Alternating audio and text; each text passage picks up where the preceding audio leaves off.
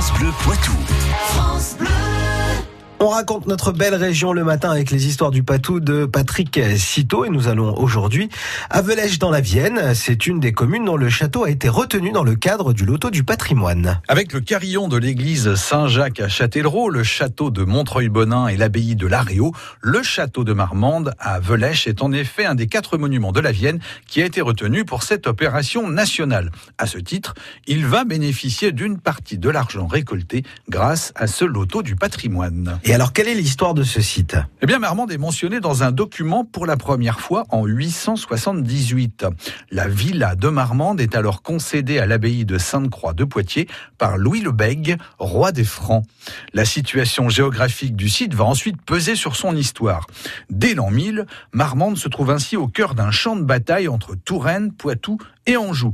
Un emplacement qui va inciter les seigneurs locaux à fortifier la place. Le premier château en pierre est ainsi bâti entre la fin de l'an 1000 et 1150. Au XIIIe siècle, la bâtisse trouve toute son utilité. Des conflits incessants entre rois de France et rois d'Angleterre marquent l'histoire de la région. La forteresse de Marmande affiche alors un puissant dispositif défensif assez rare pour l'époque. Des aménagements qui se renforcent encore au XIVe siècle, au début de la guerre de Cent Ans. Une tour de guet de 28 mètres de haut, hors toiture, est alors bâtie. Et alors, comment évolue le site au cours des siècles suivants? Le XVe siècle est marqué par de nouveaux aménagements défensifs, notamment influencés par l'évolution des techniques de guerre. Le canon remplace alors l'arbalète et nécessite un renforcement des fortifications.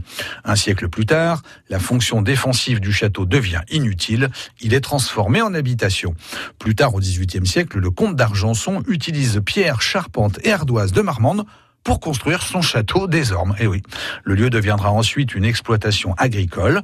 L'enceinte fortifiée, la tour maîtresse et sa tour de guet, les logis ruinés et les deux ailes des communs composent aujourd'hui les vestiges du château, un monument qui devrait donc connaître une cure de jouvence dans les années à venir. Merci Patrick, bien sûr l'histoire on la retrouve sur francebleu.fr. France Bleu Poitou.